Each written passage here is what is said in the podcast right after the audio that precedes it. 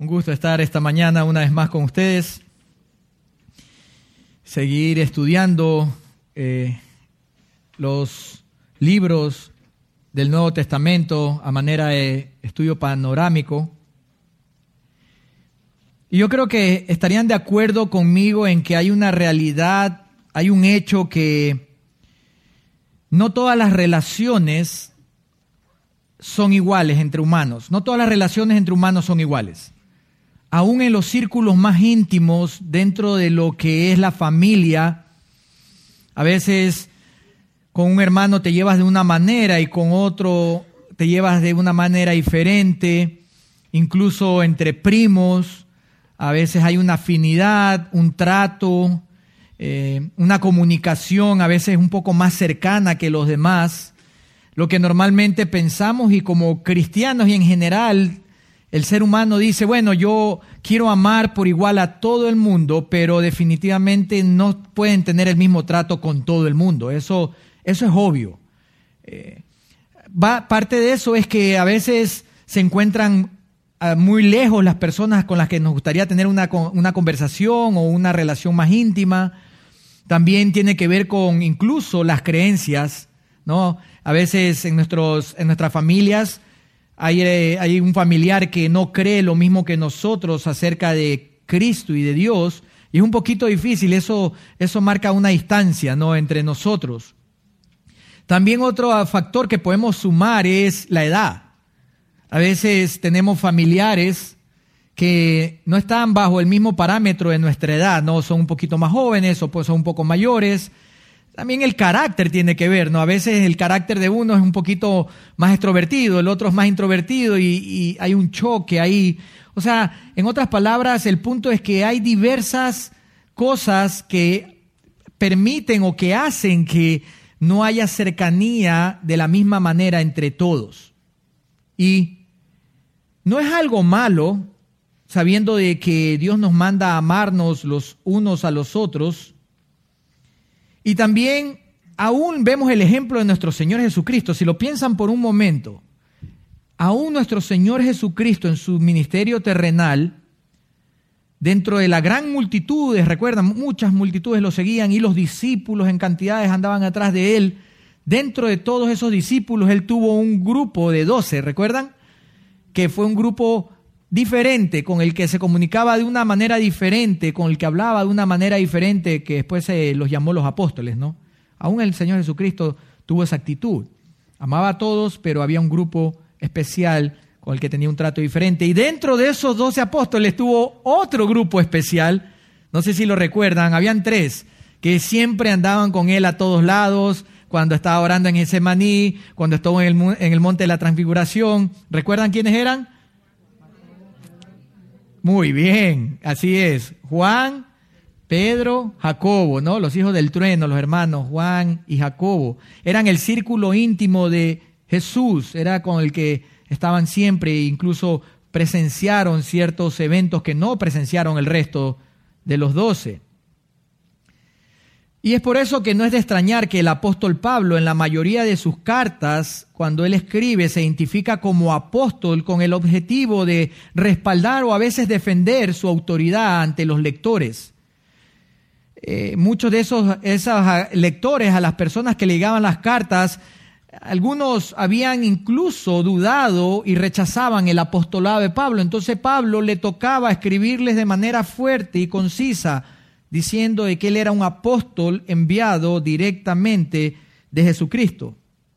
Sin embargo, en la epístola que estaremos analizando en esta mañana, él y su acompañante Timoteo se refieren como siervos de Jesucristo, no como apóstol, sino como siervo de Jesucristo, un término que muchos de nosotros conocemos. Siervo, que es en griego dulos, es esclavo es el término que utilizan para hablar acerca de un esclavo, la relación de un esclavo con un amo. Y sinceramente ese término fortalece la relación de Pablo con Jesucristo y seguramente Pablo recordó las palabras de Jesucristo cuando aún el mismo Jesús dijo que el Hijo del Hombre no vino para ser servido, sino para servir. Mateo 20, 28. Y es por eso que estoy casi seguro que el apóstol Pablo tenía una relación muy íntima con los hermanos de Filipos, a los cuales escribió la carta a Filipenses. Había una relación muy diferente, no es como cuando le escribió a los Gálatas, en donde comenzó diciéndole, hablándole, diciéndoles insensatos. No, a los hermanos a Filipos les habla de otra manera. El corazón del apóstol Pablo estaba muy vinculado con los hermanos en la iglesia en Filipos. Por eso ni siquiera muestra sus credenciales a la hora de escribir, los primeros versículos. Y es definitivamente interesante el amor que tenía también incluso Timoteo y por eso incluye en la carta a Timoteo. Ellos habían estado muy cercanos y al igual que Jesucristo y que nosotros hay relaciones que son un poco más cercanas o de un carácter diferente que las otras. Y es por eso, amados hermanos, que esta mañana, continuando con el estudio panorámico del Nuevo Testamento, estaremos analizando, observando, estudiando la epístola del apóstol Pablo a los filipenses, la cual nos ayuda a entender que el verdadero gozo está en conocer e imitar a Cristo. Esta mañana estaremos viendo que el verdadero gozo está en conocer e imitar a Cristo conocer e imitar a Cristo. Como siempre, como es un panorama y no es una predicación o un mensaje, vamos a estar estudiando cosas acerca de la fecha en que fue escrito, fue escrita esta epístola, quién escribió esta epístola, acerca de por qué la autoría de esta epístola está hacia el apóstol Pablo. Veremos el contexto geográfico, histórico, vamos a hablar un poco acerca del contexto cultural, pero sin más preámbulos y más vueltas, como dijo el dermatólogo, vayamos al grano, ¿no? Arranquemos con, primeramente, el nombre de la carta de esta epístola a los filipenses. La carta a los filipenses está basada en el nombre de la ciudad en donde estaba esta iglesia, en la, ciudad de Filipos. ¿De dónde viene este nombre, Filipos? Bueno, la historia nos dice que Filipo II de Macedonia, el padre de Alejandro Magno, arrebató esta pequeña ciudad al imperio Tracia. El imperio Tracia era un imperio, un pequeño imperio que constaba entre las ciudades, eh, las ciudades de Grecia, los países de Grecia, Turquía y Bulgaria. Era un imperio que ustedes pueden buscarlo más adelante en, el internet o pueden coger un libro de historia. Era un imperio relativamente grande, pero en medio de la situación, este Felipe, este Felipo II de Macedonia arrebata esta ciudad y por supuesto le cambia el nombre. Tenía otro nombre, pero él le pone la ciudad de Filipos. Así es como adquiere el nombre de Filipos esta ciudad. Ahora, hablando acerca de la autoría, Casi todos nosotros estaríamos de acuerdo, sí, es Pablo, amén. Pero aunque ustedes no lo crean, hay muchos eruditos y muchos historiadores que niegan la autoría de Pablo de esta epístola. Entonces, ¿qué tal si vemos un poquito acerca de por qué creemos de que Pablo es el que escribió la epístola a los filipenses? Bueno, lo primero que tenemos que analizar es que la evidencia interna nos indica de que la carta fue escrita por Pablo. ¿De dónde sacamos eso? Pues no nos lo sacamos del bolsillo, de la manga. En Filipenses capítulo 1, versículo 1, ahí como pueden observar en sus Biblias, si ya están ahí, por favor observen, dice Pablo y Timoteo, siervos de Jesucristo, como lo leímos hace un momento, como lo hablamos hace un momento. La evidencia interna claramente nos dice que fue Pablo el que escribió esta carta. Y incluye a Timoteo porque Timoteo fue parte del equipo misionero que evangelizó la, ciudad de Filipos. Eso lo pueden ver en el libro de Hechos, el capítulo 16, en adelante.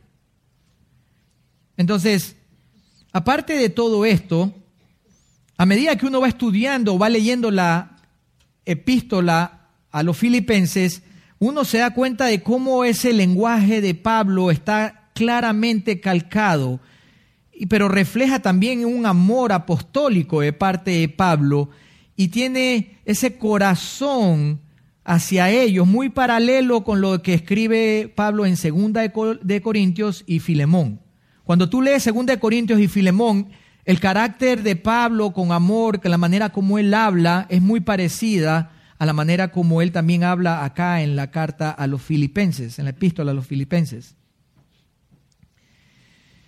Otra evidencia de que fue Pablo el autor es que el canon bíblico lo ha reconocido como que Pablo fue el que lo escribió, le ha dado la autoridad a que Pablo fue el que escribió, ya que en el canon maratoriano, el canon maratoriano, que es un canon que se encontró hace muchos años atrás, uno de los fragmentos del Nuevo Testamento más antiguo que tenemos, data del año 1170, perdón, del año 170 después de Cristo, ahí también se lo pone a Pablo como el autor de la carta a los filipenses. Ahora, si esto no es suficiente para ti o para alguna persona que esté hablando contigo, también tú puedes decirle, la carta a los filipenses tiene como autor a Pablo porque los padres de la iglesia primitiva, o sea, los que quedaron después de los apóstoles como líderes en la iglesia, también reconocieron de que Pablo era el autor de esta epístola. Entre ellos encontramos que en el año 95 después de Cristo, Clemente de Roma confirma que Pablo fue el que escribió la carta. Ignacio en el año 110 también dice y habla y cita la carta de los filipenses. Y por último, aún el mismo Policarpo en el año 130 no solamente da la autoría de Pablo y, ratifica que fue Pablo el que le escribió, sino que él cita algunas palabras de las que están escritas en la epístola de Pablo a los filipenses. Entonces podríamos decir con plena confianza que no hay ninguna razón sólida para rechazar la autoría paulina de Filipenses. Así que si por ahí alguien le quiere vender el cuento de que no fue Pablo el que le escribió, pues bueno, me lo envían a mí, ¿no? Para que no tenga que estar ahí repitiendo todo. Ok, hablemos un poco acerca de la fecha. ¿En qué fecha fue escrito, fue escrita esta epístola? Filipenses fue escrita aproximadamente alrededor del año. Si tienen para ir a anotar, anoten. Más adelante vamos a entrar en, tema y van a, tener, van a tener que anotar varios versículos. Pero es importante que sepan que esta epístola fue escrita alrededor del año 60 al 62 después de Cristo, 60 al 62. Algunos historiadores también dicen que es más seguro que sea entre el 61 y el 62, pero como para que no nos pongamos en discusión, podemos también decir que finales del año 60 hasta el 62, ahí no hay ningún problema. Dentro de ese rango fue escrito en algún momento esa epístola del apóstol Pablo a los filipenses.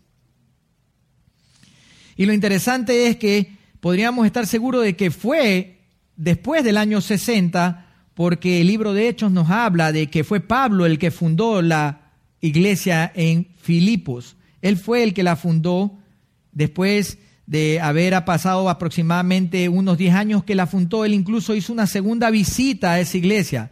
Ahora, es claro de que no tenemos una fecha, un día, un mes exacto, pero podemos confiar de que dentro de esos tres años Pablo escribió mientras estaba en su primer encarcelamiento en Roma, la carta o epístola a los filipenses.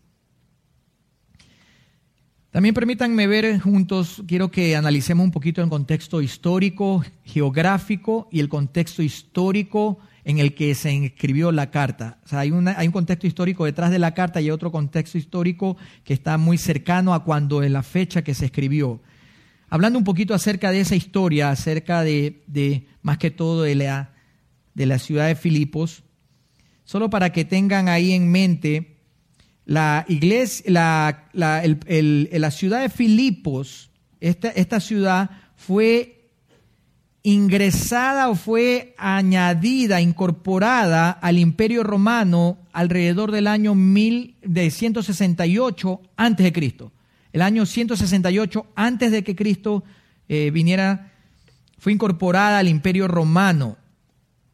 Interesantemente, en el año 42 antes de Cristo, varios años después de haber sido incorporada, en medio de una, un problema que hubo entre varios eh, de los que son soldados y a cargo del imperio romano, no quiero hablar mucho de historia, pero hubo una separación, hubo un asesinato de Julio César, hubo una batalla entre Antonio y Octavio con Bruto y Casio, que son otros dos generales romanos.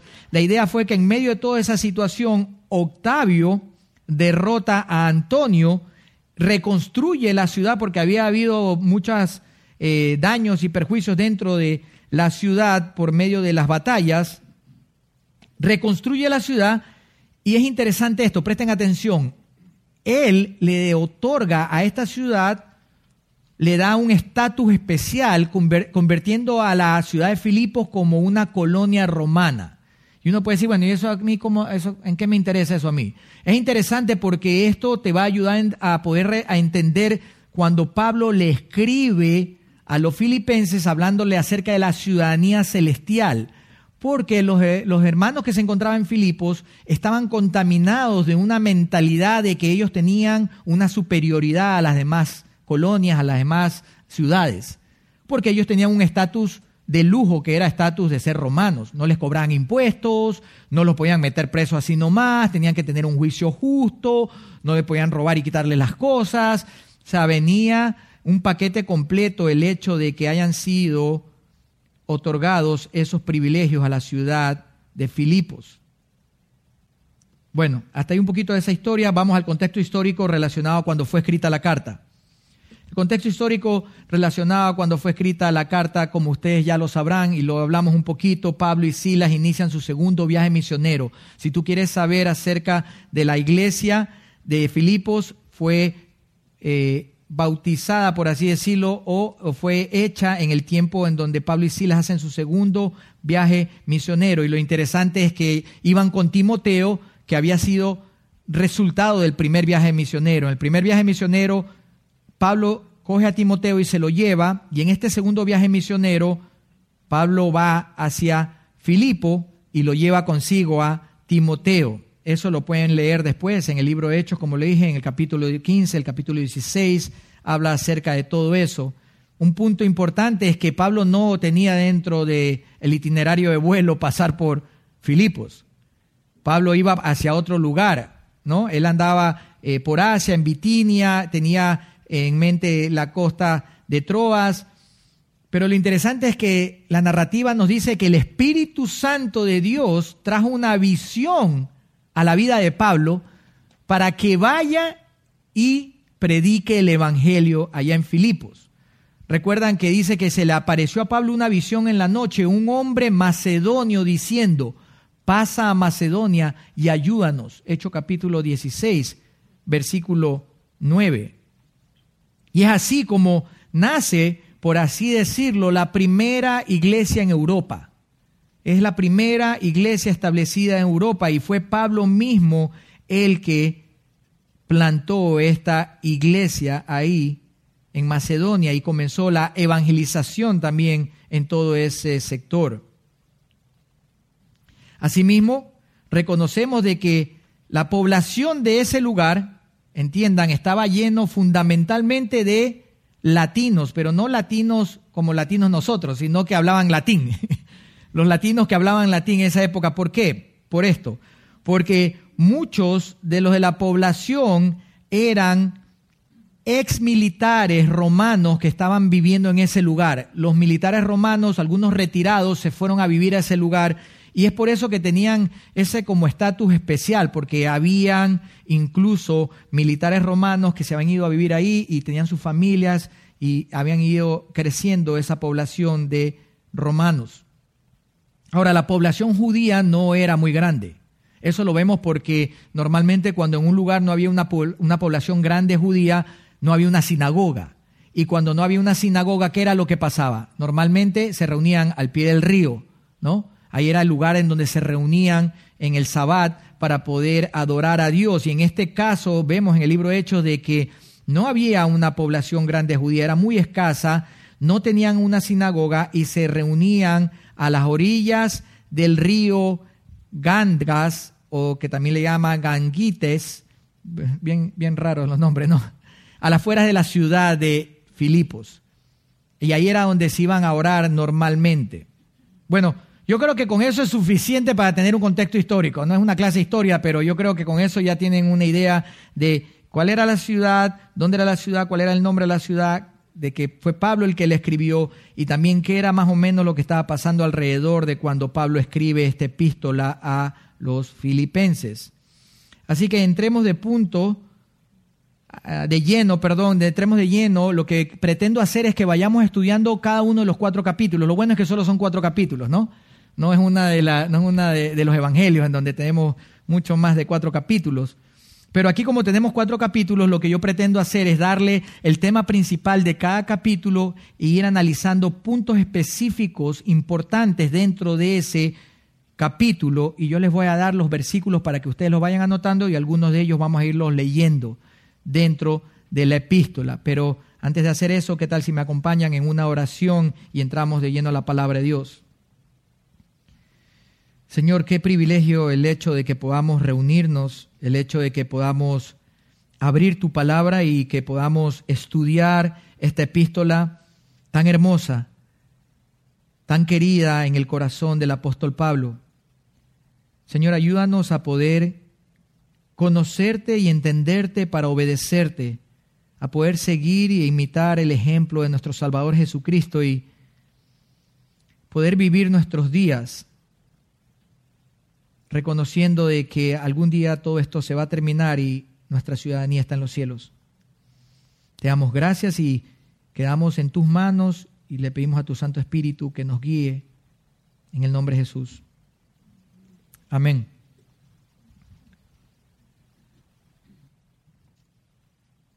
Capítulo 1, Filipenses capítulo 1.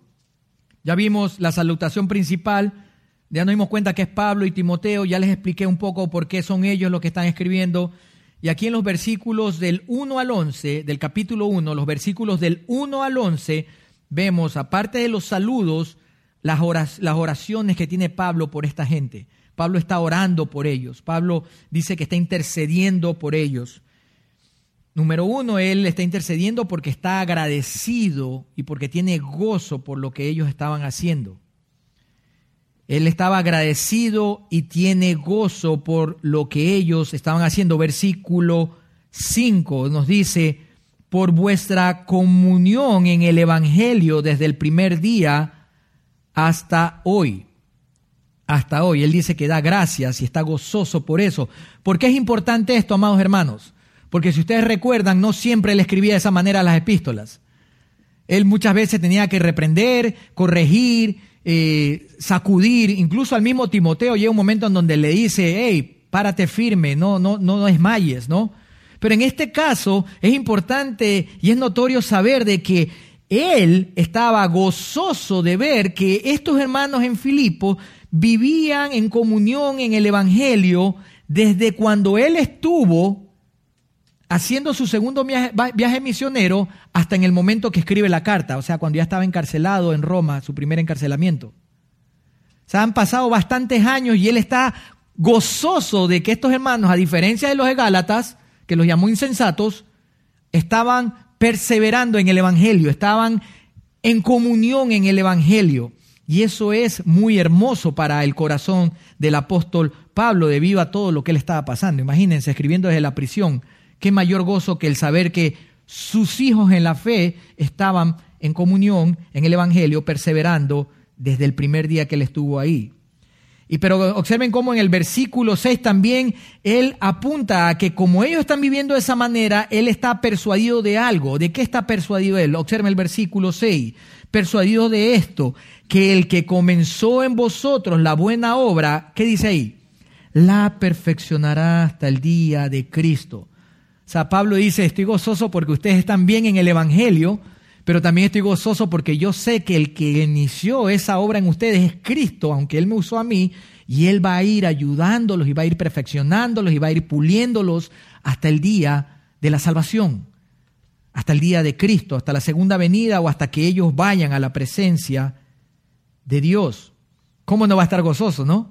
Él está contento de que sabe hacia dónde van estos hermanos de la iglesia filipenses. Ellos, él sabe y está seguro de lo que está pasando. Y él también da esa seguridad al decir lo siguiente en el versículo 11. Él dice que estos hermanos está pidiendo por ellos para que conozcan más a Dios, pero también para que sean llenos de frutos de justicia. Llenos de frutos de justicia. Observa el versículo 11. Llenos de frutos de justicia que son por medio de Jesucristo para gloria y alabanza de Dios.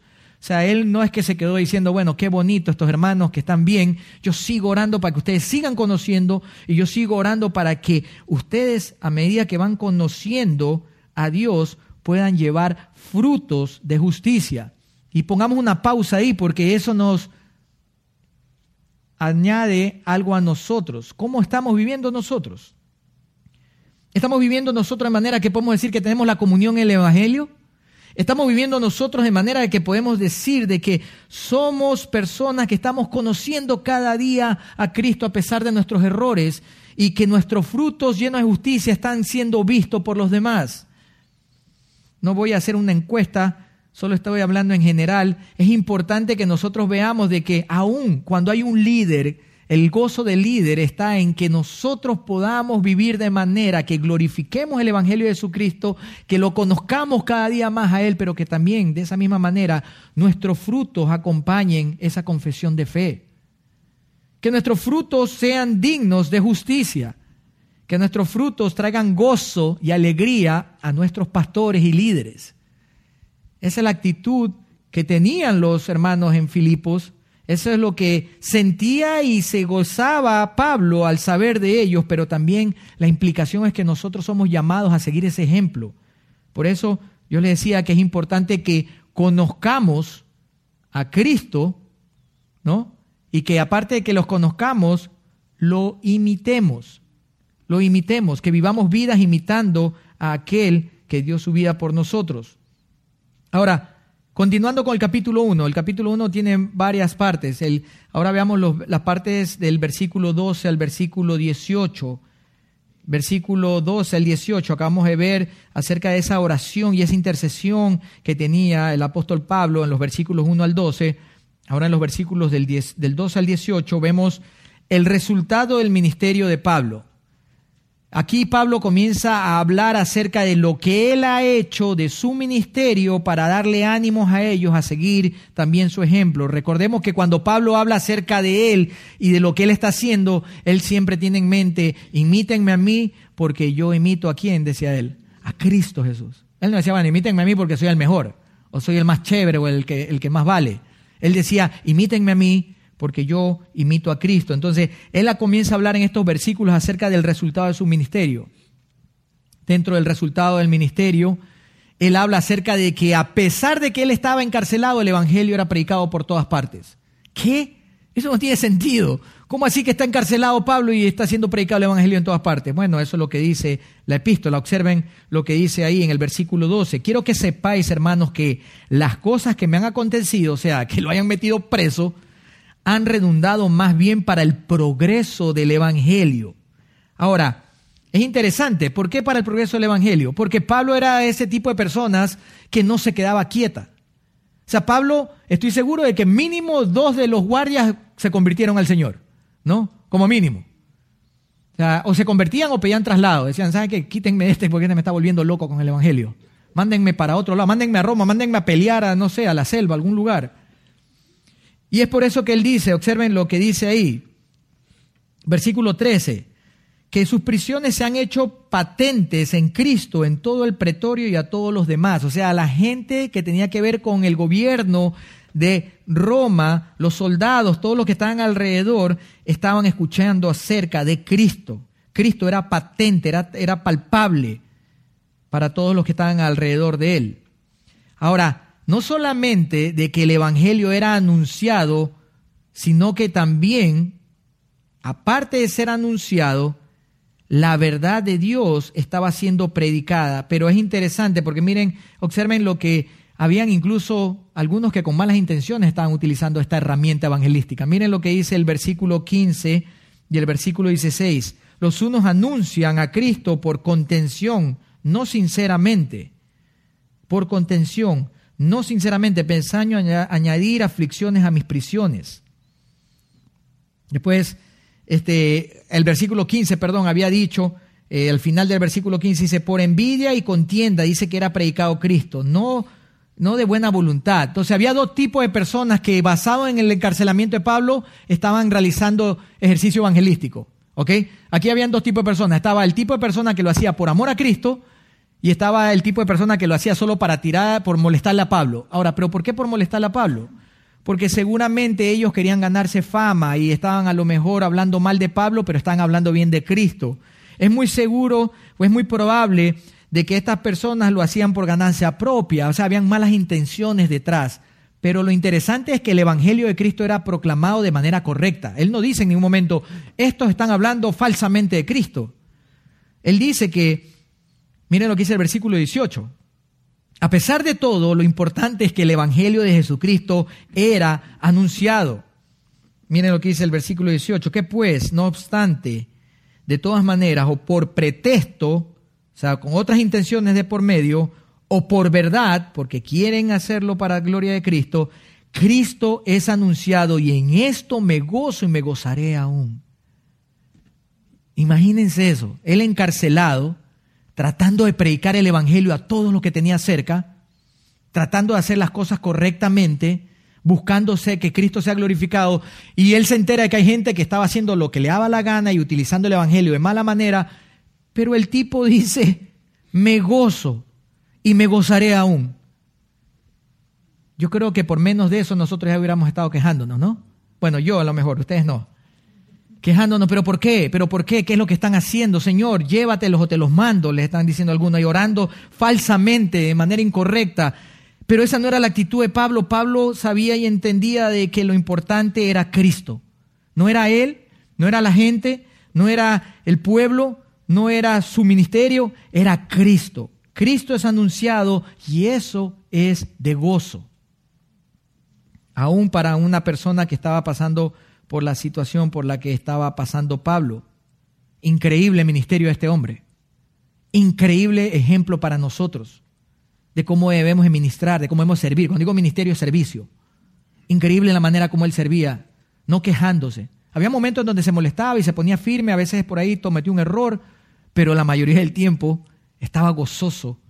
Él tenía sus ojos puestos en la meta. Pablo sabía lo que estaba haciendo, él no estaba jugando al cristianismo. Y es por eso que después de eso él continúa diciendo, observen, después de eso vamos a ver de los versículos que siguen del 19 hasta el 30, él comienza a hablar ahora acerca de que no hay que tener los ojos puestos ni la esperanza en las cosas pasajeras. Yo creo que me imagino de que, de que Pablo en su mente estaba pensando, bueno, estos tipos están leyendo eso y han de decir, wow, ¿y, y cómo hace Pablo eso? ¿Cómo hace para estar tan gozoso a pesar de estar preso y que hay gente que quiere mal para él. ¿Cómo él puede vivir gozándose en medio de esa situación? Bueno, Pablo ahora comienza a escribir acerca de que lo pasajero no es lo que nos tiene que dar la esperanza, sino lo eterno. Observen ahí en el versículo 21 esa frase, esas, esas frases tan hermosas que muchas veces hasta nosotros lo utilizamos, ¿no? ¿Qué es lo que dice? Porque para mí el vivir es Cristo y el morir es ganancia. Por favor, presten atención a eso. ¿Cuándo fue la última vez que pensamos así? ¿Cuándo fue la última vez que nosotros dijimos, mira, mientras yo esté aquí en esta tierra, así me metan preso, así me voten del trabajo, así no me quieran, así me abandonen, así no me quieran mis familiares y mis hijos, así me pase lo que me pase, así me maltraten dentro de los estudios, dentro del, de, de donde quiera que estés? ¿Cuándo fue la última vez que en medio de esa situación uno pensó, bueno, no importa lo que pase, mientras yo esté vivo, voy a predicar a Cristo. Mientras yo tenga aliento de vida, mi enfoque va a ser Cristo. Predicar a Cristo, imitar a Cristo, enseñar a Cristo, buscar de Cristo.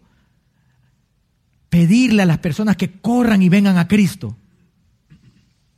Y si me muero, pues bueno, pues me gano, me voy para el cielo.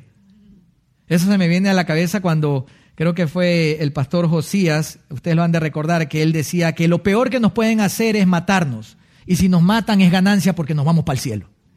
Entonces, no hay nada que nos puedan hacer que, que nos pueda separar del amor de Dios que es en Cristo Jesús. Increíble la actitud. Él sí podía decir tranquilamente, porque para mí el vivir es Cristo y el morir es ganancia. Ahora la pregunta es, ¿estaban haciendo eso los hermanos de, ahí en Filipos? Puede ser, muy probable, pero más allá de eso, nosotros hoy en día, ¿cómo estamos viviendo? Tú y yo, ¿de qué manera estás viviendo? Tu enfoque es ese, vivir para Cristo y morir para ganar el estar con Él. Tu enfoque es este mundo, lo pasajero o lo que va a venir. Porque si tu esperanza está en lo pasajero, tu vida va a estar de mal en peor porque todo esto se va a terminar y no hay nada fijo. Es interesante porque él dice, observen ahí, dice que, que había un conflicto en él.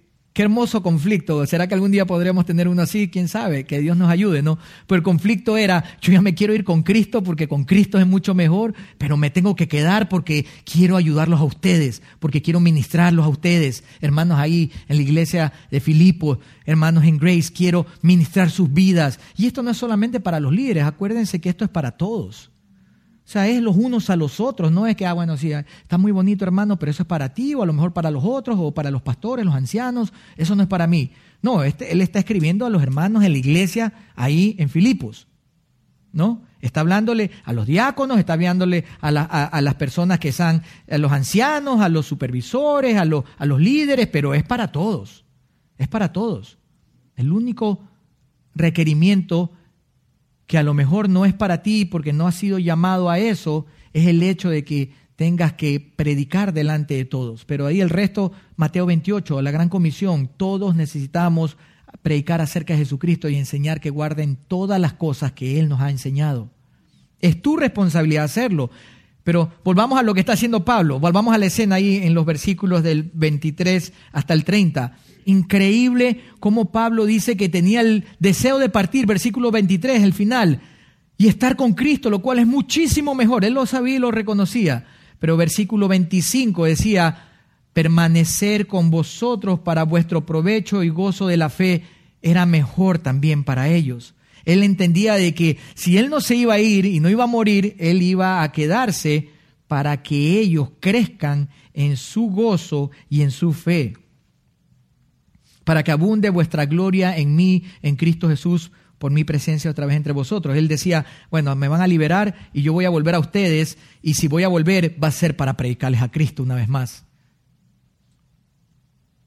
Miren lo que él continúa diciendo en los versículos 27 hasta el 29. Él les da indicaciones acerca cómo deben de comportarse. Observen, miren lo que dice, solamente que os comportéis cómo es digno del Evangelio de Cristo, pensando en el futuro, pensando en lo eterno. ¿Cómo puede comportarse así? Tres maneras. Observen ahí, ahí están, claramente resaltan en los versículos, tres maneras de comportarse digno del Evangelio de Cristo. Número uno, ahí lo dice, estar firmes en un mismo espíritu. Ahí está la primera manera, así es como Él les mandaba a comportarse.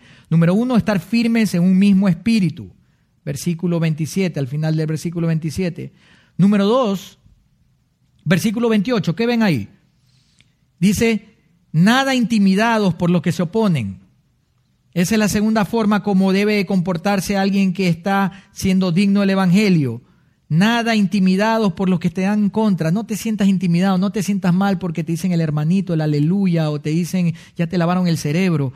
No, no le prestes atención, ora por ellos. Gózate, gózate de lo que está pasando en tu vida. Y número tres, versículo 29, tenemos que estar incluso preparados para padecer por Él. Miren lo que dice al final, sino también que padezcáis por Él. Es un gozo que es concedido el hecho de que nosotros también suframos por el Evangelio. Una persona cuando se comporta de acuerdo al Evangelio de Jesucristo tiene que tener en mente estas tres maneras como debe de comportarse tiene que estar firme, tiene que nada intimidarlo y tiene que estar dispuesto a padecer por el Evangelio de Cristo. Tienes que estar dispuesto a hacerlo. Dios no te pide nada más ni te pide nada menos. Y no es por salvación, porque sabemos que la salvación es por gracia. Es por esa salvación que nosotros actuamos de esa manera. Y vamos a ver más adelante que en el capítulo 2, versículo 12, habla acerca de eso. Entonces, con eso cerramos el capítulo número uno. Con eso cerramos el capítulo número uno. ¿Qué tal si Lo hice en la primera hora. ¿Alguien tiene alguna pregunta? Pregunta con respecto a esto. No me hablen del cuarto jinete del Apocalipsis o del, séptimo sello, por favor, no ahorita. Eh, hablando acerca de lo que estamos analizando del capítulo 1, alguna pregunta que tenga al respecto, si alguien tiene, ahí los hermanos le pueden pasar el micrófono si necesitan, o sin micrófono si tienen una voz fuerte.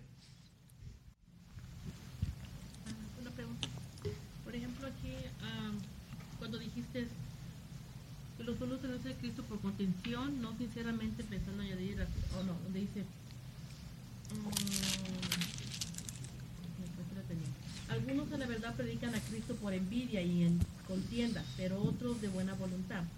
Y dijiste que igual nos gozamos cuando alguien uh, predica a Cristo. Por ejemplo, cuando vamos al evangelismo, eh, llegan los pentecostales y predican a Cristo también. O sea, nos gozamos, bueno, que están también predicando a Cristo. Bueno, sí, dependiendo, por eso les decía, buena pregunta, dependiendo de cuál es el fundamento. Uh, yo, yo no fui salvo en una iglesia sana por así decirlo. Era una iglesia en donde utilizaban la palabra de Dios, pero eh, la interpretación no era la correcta. Eh, era, una, era un poquito, un poco de, contexto, no era pentecostal ni era carismático, no tenía denominación, pero había un poquito de influencia de todo, ¿no? Por eso mismo, porque no tenía algo bien firme. Y el Señor me salvó ahí, era la predicación de Cristo. o sea, el pastor abría la Biblia y en su, en su fuerza hablaba de Cristo y leía y decía y predicaba acerca de Cristo. Claro, ya cuando había que profundizar en ciertas áreas se tropezaba y no lo hacía correctamente, pero Cristo era anunciado. Y a eso es lo que se refiere Pablo, a que, lógico, no, si está hablando, no, es que estamos hablando de Mohammed o estamos hablando de, de, de Buda, no, ahí ya no, ahí no hay nada. Entonces, lógico, nos gozamos en el sentido de que por lo menos hay alguien hablando de acerca del Evangelio de Cristo. Y si me dan la oportunidad, me le meto por ahí y le, y le indico más correctamente el Evangelio de Jesucristo. Lo vemos cuando, en el ejemplo del libro Hechos, cuando Priscila y Aquila le, le hablan más correctamente acerca del Evangelio de Jesucristo, eh, se lo dice a... ¿A quién? No, no, no, eh, al otro, Apolos. Gracias. Gracias, mi amor. Solo me miró y ya con eso ya supe que era Apolos. ¿No? Son una sola carne. Apolos, ¿no? Y Apolos después en qué se convirtió? Uno de los generales. O sea, cuando, cuando Pablo hace una lista de que le dice a, los corintios, le dice, ¿qué les pasa? Diciendo que el uno es de, el uno es de Cefas y el otro, o sea, Pedro, que el uno es de Apolos, el otro es de Pablo y que el otro es de Cristo. Yo digo, wow, o sea, increíble cómo el Señor, a pesar de que él no tenía un entendimiento completo acerca de la obra de Cristo, ya el Señor Jesucristo estaba trabajando en su cabeza y eso abrió una puerta para que después vengan y le prediquen el Evangelio correctamente. Entonces, sí, hasta cierto punto oramos y, nos gozamos de que por lo menos Cristo está siendo anunciado y pedimos que se nos abra la puerta para nosotros a lo mejor anunciar el verdadero Cristo. De ese, de ese del que ustedes han escuchado, de ese es el que le queremos hablar. Ese es el punto. No que hablen de cosas raras, de cosas locas, de, de, Buda o de otra cosa, Mohammed. No, no, ahí sí nosotros no nos gozamos en eso porque eso está totalmente en contra del Evangelio de Cristo. Este, la, señora la hermana me, quitó la, pregunta, pero... Ahí vuelve a hacer. Este, predican a Cristo por envidia. este, ¿A qué se refieren? Es, este, envidia.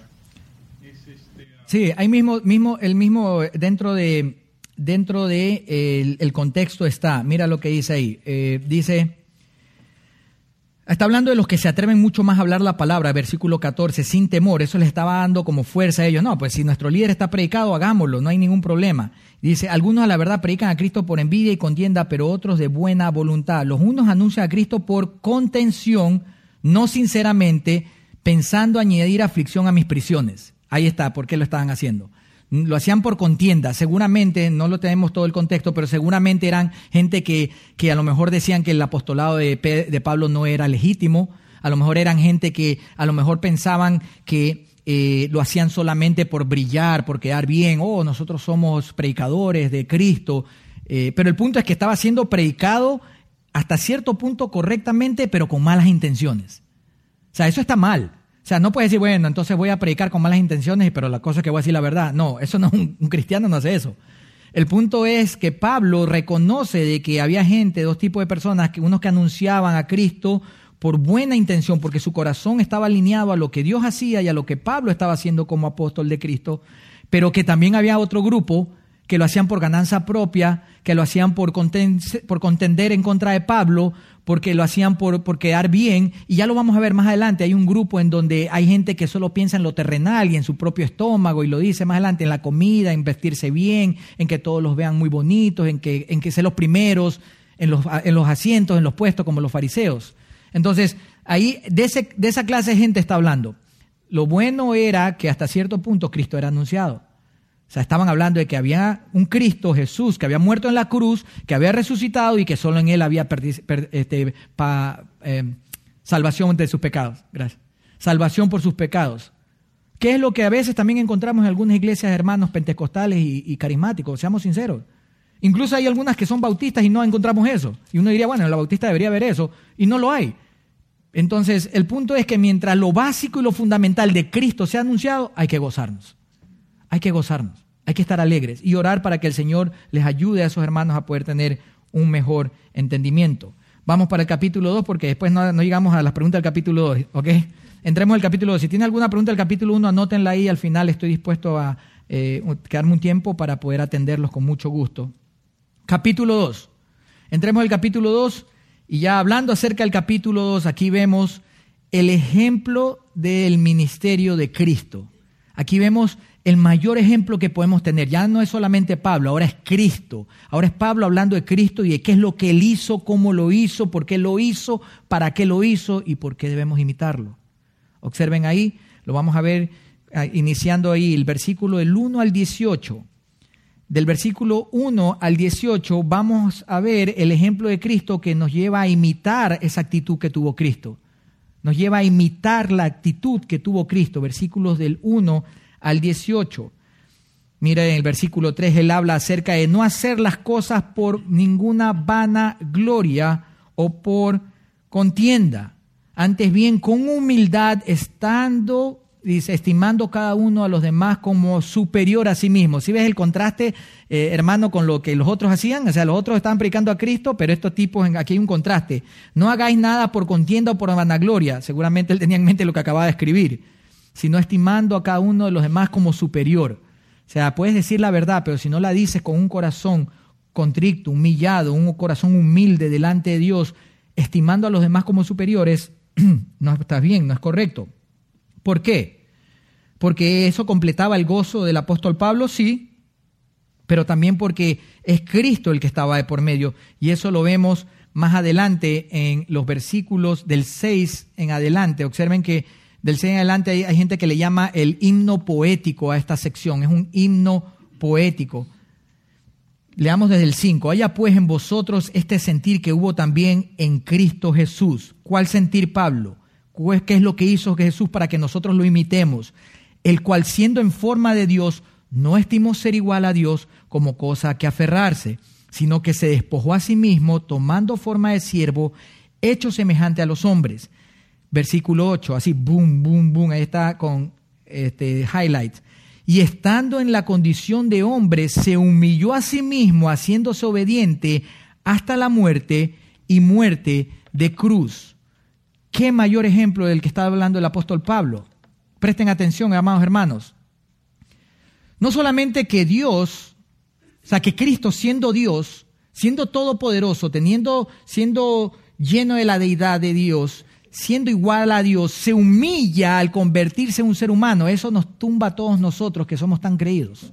Bueno, no ustedes, yo entonces. que somos tan creídos que por qué a mí, que como así yo, que... Miren el lenguaje de, de Pablo. Él dice, Dios se humilló en qué? Convertirse en un ser humano. Claro, porque Él es Dios, porque Él es único, porque Él es todopoderoso, pero Él se convirtió en un ser humano y no solamente que se humilla en convertirse en un ser humano, sino que encima de eso añade a esa condición humilde el hecho de hacerse obediente hasta la muerte y muerte de cruz. Y nosotros queremos dejar de obedecer muchas veces porque nos miraron mal, porque mi cónyuge me trató mal, porque el hermano no me miró o no me contestó la llamada, o porque el pastor no me saluda ya o porque vámonos a algo más grave. Oh, es que me, me, me, me, están tratando mal en el trabajo. No, es que mi jefe no me respeta. No, es que la gente en mi escuela no me respeta. La realidad es que yo no me merezco esto. ¿Cómo? Cristo no se merecía morir. Cristo no se merecía morir porque Él era justo. Él no era injusto. Él merecía seguir viviendo. Pero Cristo no solamente se humilla convirtiéndose en un vil y hombre que es polvo, sino que encima de eso él añade obedecer a Dios de tal manera que murió en una cruz. Ahora, tengan en cuenta esto, la muerte de la cruz en los tiempos de los romanos era la muerte más odiosa, más horrible, más tremenda y más humilladora de todas. Porque literalmente los colgaban desnudo de un palo. Más humillante que eso, yo creo que sin que me cuelguen solo el hecho de estar en desnudo ya me sentiría el hombre más humillado del mundo. Pero no solamente eso, a él lo, golpearon, lo abofetearon, lo escupieron, lo traicionaron, lo maltrataron. ¿Y qué hizo Jesús? Obedeció. Cayó y obedeció. ¿Por qué? Porque quería ser obediente a Dios, quería ser obediente hasta la muerte y muerte de cruz. ¿Qué mayor ejemplo a imitar? Ahora, tranquilos, no necesitamos morir por los pecados de los demás. Cristo ya pagó por nosotros. Tú y yo ya no necesitamos estar a ese mismo nivel de morir.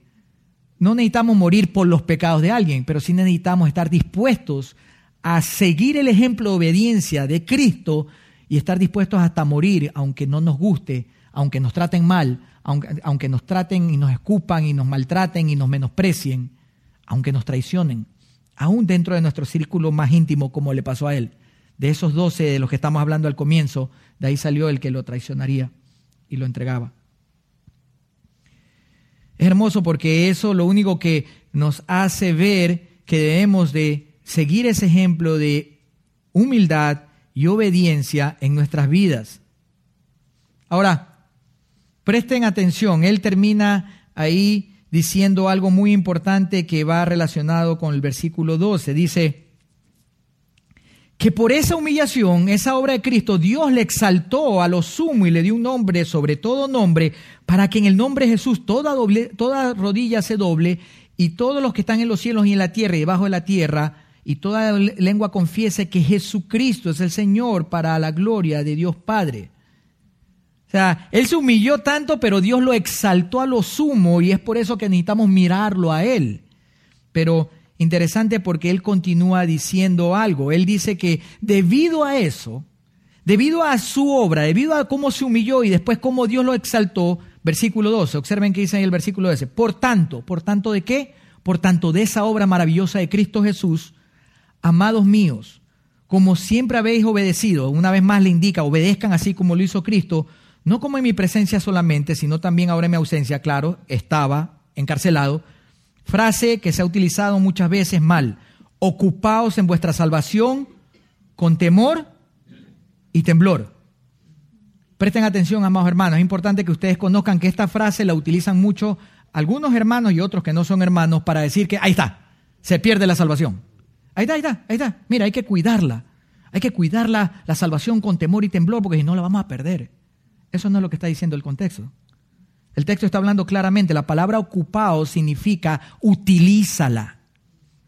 Utiliza esa salvación con temor y temblor.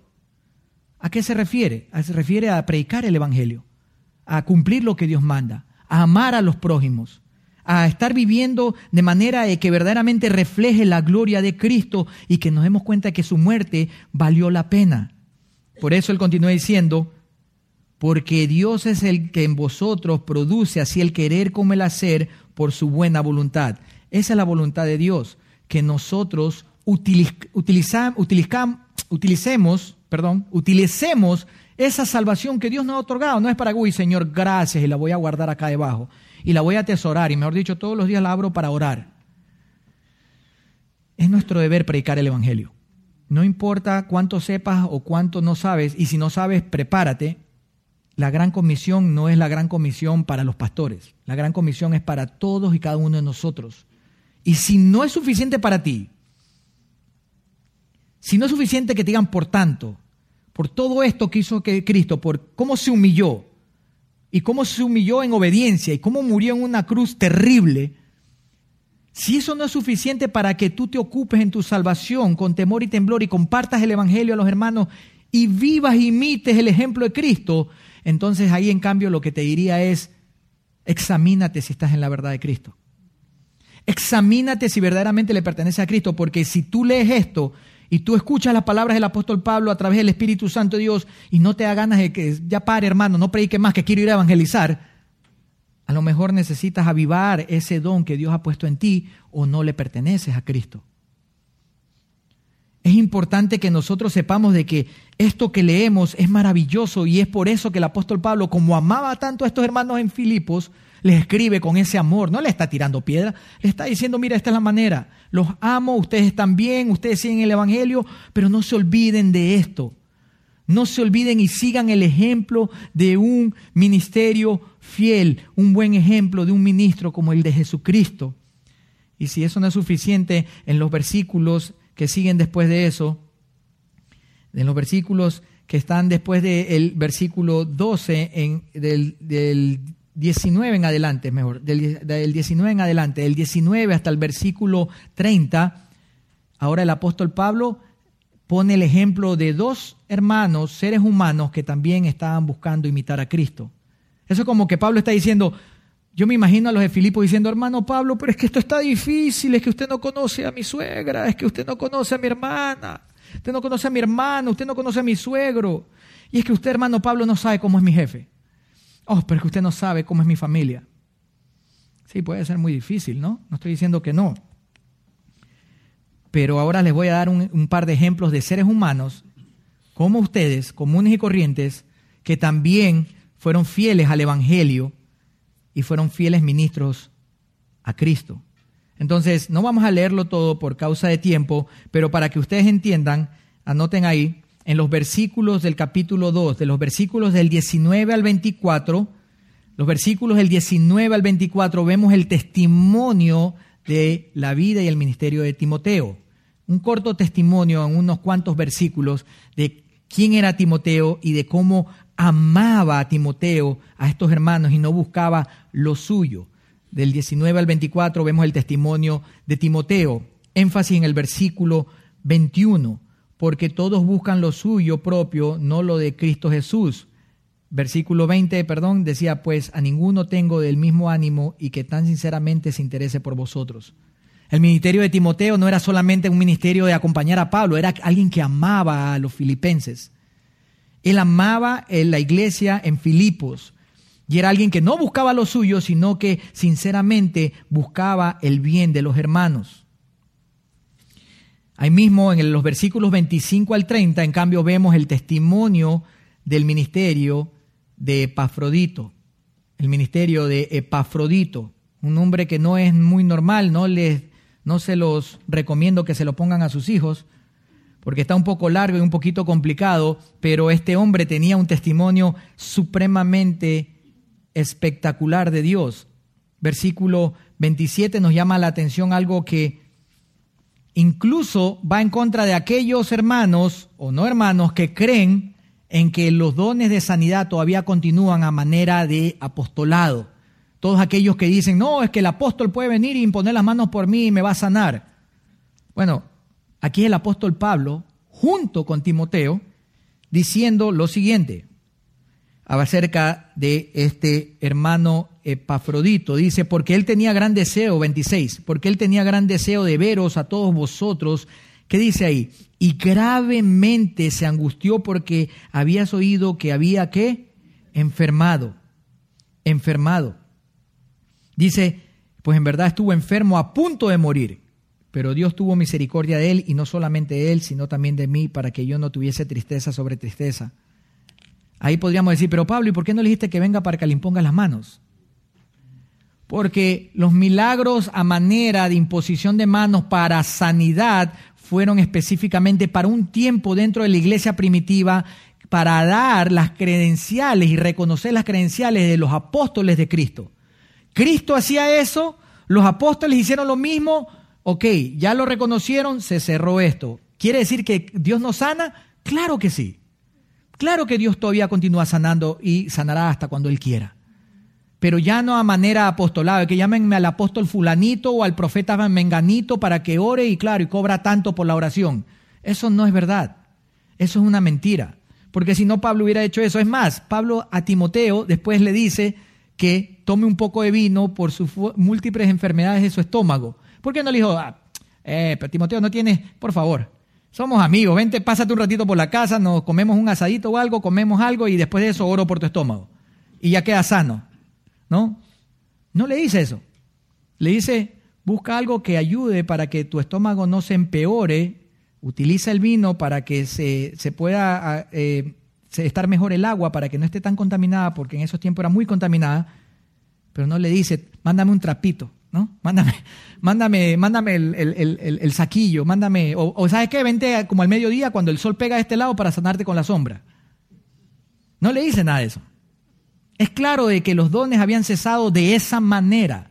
Y es por eso que casi se le muere un hermano muy amado por él y por la iglesia de Filipo y le dice que gracias a Dios él no se enfermó, él no se murió, perdón, y que lo está enviando a ellos para poder saber más de ello acerca de la iglesia en Filipos. Qué hermoso testimonio tanto de Timoteo y de Epafrodito. Y eso es lo que Dios nos manda, que nosotros podamos también vivir de esa manera. Sí, se ve muy lejano ser como Cristo, pues no está tan lejano. Hay hermanos en la fe que a pesar de su enfermedad y de sus problemas y de sus errores, también están siguiendo ese mismo patrón. Imitemos, imitemos su fe, imitemos la fe de nuestros pastores, de nuestros líderes. Busquemos imitar a Cristo cuando veamos a alguien que lo sigue y lo imita de manera correcta. Ahí termina el capítulo 2. ¿Alguna pregunta del capítulo 2? Para, antes de que entremos en el capítulo 3, ¿alguna pregunta sobre el capítulo 2? Entremos en el capítulo 3 entonces. Démosle con, con todos los poderes al capítulo 3. Capítulo 3. Muy interesante porque este capítulo nos habla acerca de que debemos de tener cuidado con las ambiciones espirituales. Debemos de tener cuidado con las ambiciones espirituales. ¿A qué me refiero? No es malo crecer espiritualmente y tener esa ambición. Todos necesitamos querer eso. Dios no quiere que el día en que llegas a su presencia siga siendo un bebé espiritual. Él quiere que tú crezcas espiritualmente independientemente de la edad que tengas. Él anhela y por eso dejó su palabra para que crezcamos espiritualmente y podamos conocer qué es lo que Él quiere que hagamos y lo hagamos. Pero tenemos que tener cuidado porque podemos caer en dos, en dos formas. Dos formas que encontramos dentro de esas ese cuidado de las ambiciones espirituales. Número uno, cuidado con el legalismo. Número uno, cuidado con el legalismo. Y número dos, cuidado con el libertinaje. Los dos extremos. Cuidado con el ser legalista y cuidado con el libertinaje y tirarte al otro lado de hacer lo que te da la gana. Ya lo vamos a ver en los versículos. Observen ahí. Vamos a ir viendo en los versículos. En los versículos del capítulo 3, del versículo 1 al versículo 16, da una advertencia acerca de la actitud que en la que tú tienes. Ten cuidado con esa actitud de querer conocer más, de saber más que es bueno, pero ten cuidado con la actitud. Observa lo que él dice. Él dice el versículo 2, guardaos de los perros, guardaos de los malos obreros, guardaos de los mutiladores del cuerpo. O sea, tengan cuidado con esos que andan hablando de más y que andan hablando cosas que no son correctas, aquellos que andan buscando lo suyo propio, Tengan mucho cuidado, porque dice, nosotros somos la circuncisión, los que en espíritu servimos a Dios y nos gloriamos en Cristo Jesús, no teniendo confianza en la carne. ¿Qué es lo que estaba pasando acá? Estaban habiendo de nuevo esos hermanos que se están queriendo filtrar. Él está advirtiendo, pilas con esos que quieren judaizarte. Cuidado con esos que andan diciendo, no, no, hermanito, tienes que guardar el sábado. Cuidado, ¿qué pasó? Está comiendo carne de cerdo. Ay, Señor, pobrecito. Y se, ahí, hasta ahí llegó la morcilla, el chicharrón. Sí, sí, ahí me da ganas de reprenderlos, pero bueno, no puedo, no puedo reprenderlos. Pero el punto es ese, hay hermanos, algunos con buenas intenciones, pero hay otros con malas intenciones que normalmente están diciendo, no, hermano, es que tú no puedes hacer eso, es que acuérdate, no, es que, eh, hermana, usted si, si, si, la falda no le llega hasta como vestido de novia, hasta allá, hasta tres de la esquina, entonces eso no es de Dios. Lógico, no queremos que anden con una falda muy corta porque hay que tener cuenta de que hay hermanos y hay otras personas, pero tampoco se trata solamente de la apariencia externa. Es bueno la apariencia externa, pero tiene que ser un reflejo de la apariencia interna. Entonces, aquí están viniendo gente que están comenzando a tirar, a ver quién cae. Entonces, seguramente él dice, bueno, antes de que les caiga alguien ahí y los hagan caer y se vuelvan legalistas, Tienen que tener mucho cuidado, hermana. Porque, buena pregunta, porque los perros en esa época no es como en esta época que los tienen ahí en, un altar, como ahora los tienen ahí idolatrándolos a los perritos. Y disculpe si usted tiene su perrito, pero así actuamos. Los idolatramos. Yo también tuve perros toda mi vida, mis padres lo saben. Pues llega un momento que lo idolatramos. Ay, pobrecito el perrito, vémoslos aquí, vémoslos allá. En ese tiempo los perritos eran perros de la calle. Era un animal puerco. Mire, el perro era comparado con una rata inmunda de las que hay hoy día en las alcantarillas a ese nivel era comparado en ese tiempo, no ahora, para ahora ya los, bañamos ¿no? y los cuidamos, ¿no? Eh, los bajamos del altar también. Pero esa es la diferencia, o sea, era, algo horrible, algo sucio, algo terrible. Entonces los está llamando de esa manera, ¿por qué? Porque era una actitud mala el hecho de quererlos hacer legalistas, de que necesitas guardar eh, los mandamientos de aquí a acá, y necesitas vestirte de esta manera, y necesitas dar los diezmos, y necesitas circuncidarte, imagínense eso, pobre gente, pero bueno. No sé, ahí pasa, no sé qué habrá pasado, pero triste. El punto es ese, el punto es que Él les está llamando a decirle, hey, tengan mucho cuidado, no se vayan por ese camino de legalismo. Recuerden, y ahí pone un ejemplo hermoso, Él dice, ¿ustedes quieren hablar de legalistas? ¿Ustedes quieren hablar de gente que guarda la ley? Observen lo que Él hace, miren lo que Él dice. Es increíble porque Él dice, él dice, aunque, versículo 4, capítulo 3, aunque yo tengo también de qué confiar en la carne. O sea, en otras palabras, oh, o sea, ustedes se creen muy legalistas. A ver, ahí les mando la lista. Dice, aunque yo también tengo también sé de qué confiar en la carne. Si alguno piensa que tiene que confiar en la carne, yo mucho más, dice Pablo. Circuncidado al octavo día, del linaje de Israel, de la tribu de Benjamín, hebreo de hebreos, en cuanto a la ley, un fariseo. En cuanto al celo, perseguidor de la iglesia. O sea, él no jugaba él sí iba atrás de la iglesia y los metía presos. Y después dice, en cuanto, dice, en cuanto al celo percibió la iglesia, en cuanto a la justicia que es en la ley, irreprensible. O sea, el tipo podría decir, bueno, ¿quién es lo que está aquí me puede acusar de que yo he roto esos mandamientos que quieren imponérselo a todos? Y se paraba así mirándolos ahí, yo me imagino, así como, a ver, ¿quién? Nadie podía decirle nada porque el tipo era un, o sea, él lo que se proponía lo hacía. Claro, igual era un pecador. Igual todos eran pecadores pero era irreprensible delante de la gente con todo lo que era lo de las ceremonias de la ley y lo que tenían que guardar y lo que tenían que hacer y lo que tenían que someterse. Y entonces él dice, ¿ustedes piensan que eso lleva a algún lado? Observe lo que continúa diciendo. Versículo 7. Pero cuantas cosas eran para mí ganancias, la he estimado como pérdida por amor a Cristo. Y ciertamente aún estimo todas las cosas como pérdidas por la excelencia de qué? Del conocimiento, de conocer a Cristo, su Señor, por amor del cual lo he perdido todo y lo tengo por basura. O sea, él, les dio duro. Él dijo, miren, eso de judaizarse, eso de ser legalista, eso es una basura. Cristo es lo importante. Conocer a Cristo y que Él sea tu Señor es lo más importante en la vida. Te lo digo yo, decía Pablo, no lo estoy diciendo yo, te lo digo yo, que yo cumplí todas esas cosas y aún así lo tuve por basura todo eso. No sirve nada, ni el estatus social, ni el reconocimiento, ni porque estudiaste o no estudiaste, ni porque hablas muy bonito, ni porque te vistes bien, que hay que vestirse bien. Eso no tiene nada que ver. Lo importante es el corazón y Cristo.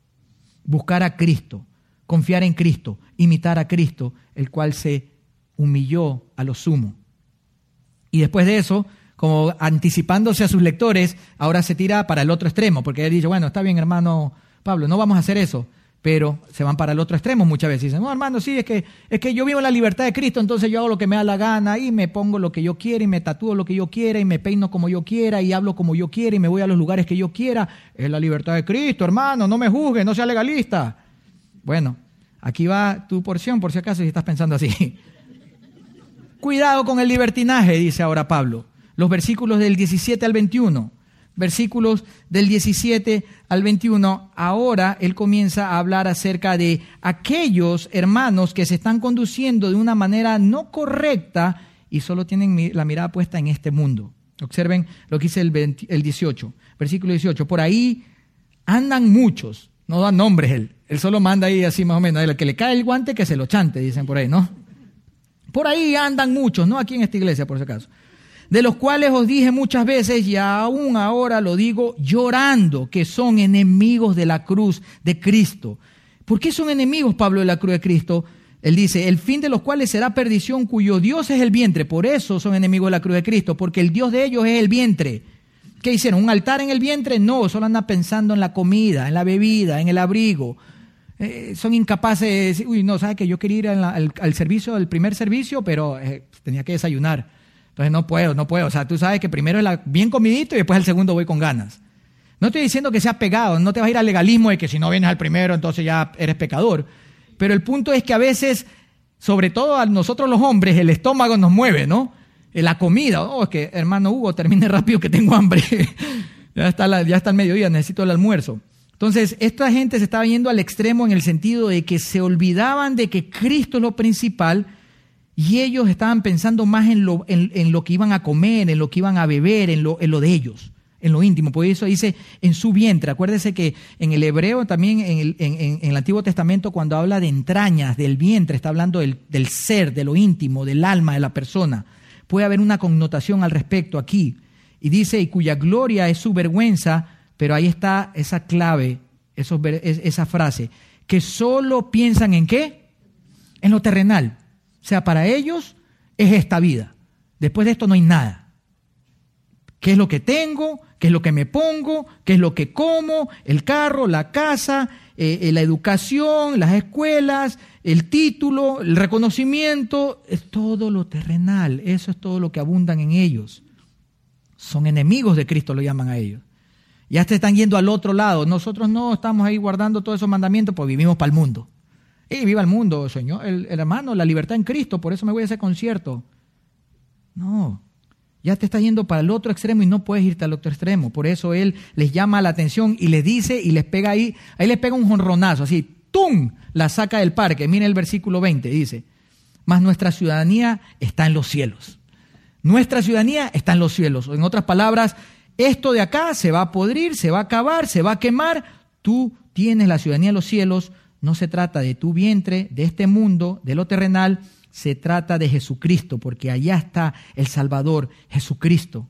Y Él es el que va a transformar tu cuerpo, que se va a podrir algún día y se lo van a comer los gusanos, en un cuerpo eterno, en donde vas a poder estar en la eternidad, con su, en su gloria, con sus ángeles. Ese es el enfoque que debes de tener. No puedes irte ni de un lado ni para otro. La ciudadanía celestial es lo principal. Y ahí es, termina el capítulo 3. Y vamos al capítulo 4 y después de eso al final les doy un tiempo para alguna pregunta. Por favor, anótenla si la tienen ahí. Permítanme ir al capítulo 4. Capítulo 4 de este libro de Filipenses. Entramos a analizar un poco más acerca de qué habla este capítulo 4. Bueno, esta es la cereza sobre el pastel. Acá el apóstol también ya comienza a cerrarlo y comienza a dar consejos para vivir con gozo. O sea, si todo lo que te he dicho no te ayuda a vivir gozoso, si no te das cuenta del, gozo que yo tengo y no te das cuenta aún del gozo que ustedes han tenido en algún momento, hablándole a los de Filipenses, a los de Filipo, ahora él comienza a dar consejos acerca de cómo vivir gozosos. Consejos más prácticos.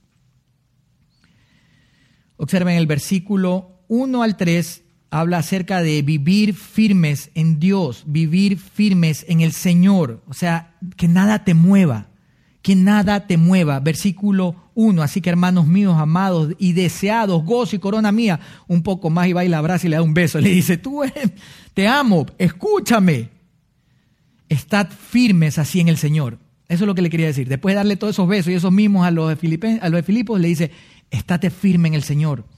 La manera en cómo tú puedes vivir gozoso, imitando a Cristo, es estando firme en el Señor, que nada te mueva, que no te deje mover por las circunstancias. Mírame yo que estoy en la cárcel, olvídate del resto. Yo estoy gozoso en la cárcel, tú puedes gozarse, gozarte en donde quiera que estés, en la situación que estés o por lo que estés pasando. Y después de eso da un ejemplo da un ejemplo y dice, ruego a Evodia y a Sintique que sean de un mismo sentir en el Señor.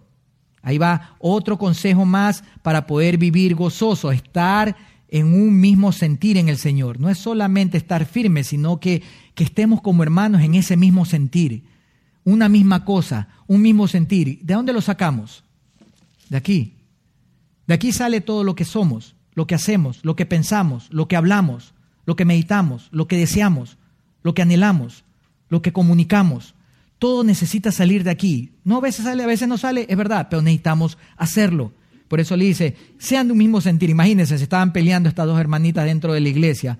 Qué raro, ¿no? Pero bueno, a veces pasa, ¿no?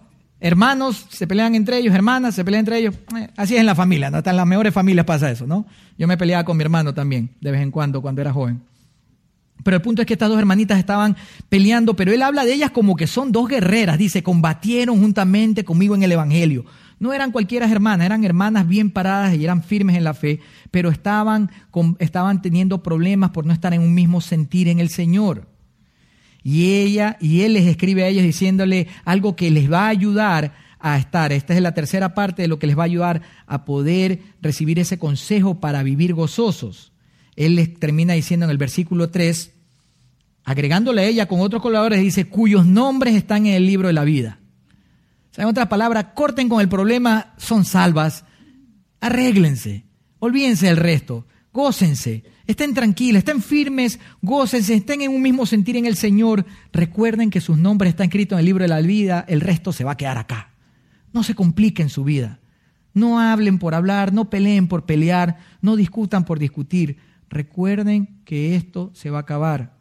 Gócense en, mientras están en esta tierra, sigan el ejemplo de Jesucristo.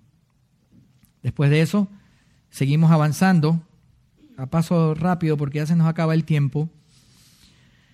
Increíble porque después de eso el apóstol habla acerca, ese versículo lo podemos dejar por sí solo, el versículo 4. ¿Recuerdan el versículo 4 ahí de Filipenses 4, 4? ¿Cuántas veces lo hemos citado, lo hemos anotado, lo queremos, lo ponemos en nuestras paredes? Regocijaos en el Señor siempre, otra vez digo, regocijaos. ¿Nos gusta o no nos gusta ese versículo? ¿Es hermoso o no es hermoso ese versículo? ¿Lo hemos utilizado o no lo hemos utilizado ese versículo? Bueno, pues no se olviden de lo que sigue diciendo vuestra gentileza sea conocida de todos los hombres. Regocíjense, pero sean gentiles con los hermanos. ¿Qué significa gentileza? Respeto, atención, afecto por los demás hermanos. Gózate, vuelve a gozarte, pero recuerda que debes de ser conocido como una persona cortés, una persona gentil que tiene afecto por los demás. ¿Por qué? Al final una vez más le agrega, el Señor está cerca, esto se va a acabar. ¿No? Y después de eso, vemos finalmente ahí en el capítulo 4 esta porción hermosa en donde habla acerca de la oración. La oración correcta trae paz a tu vida. Una oración, una oración realizada de la manera correcta y con el pensamiento correcto y con el corazón correcto va a traer paz a tu vida. Observa lo que le dice. Ahora les dice, bueno, por si acaso siguen sintiéndose afanados, dice, por nada estéis afanosos si no sean conocidas vuestras peticiones delante de quién? De Dios. No es ir a correr a donde la hermana o al hermano. Es bueno hablarle a los hermanos, pues primero a Dios. En toda oración y ruego, ¿cómo debe ser esa oración? Con ruego. ¿Y qué dice? Acción, acción de gracias. O sea, ruégale al Señor, llórale al Señor. Si quieres en algún momento, hazle un desastre ahí al Señor, no hay problema, Él te ama, Él te entiende. Pero también a sí mismo, dale gracias. Dale gracias por la vida eterna, dale gracias porque el futuro está seguro en Él y dale gracias porque Él está en control de todas las cosas. ¿Qué va a pasar cuando tú oras de esa manera? Te lo aseguro.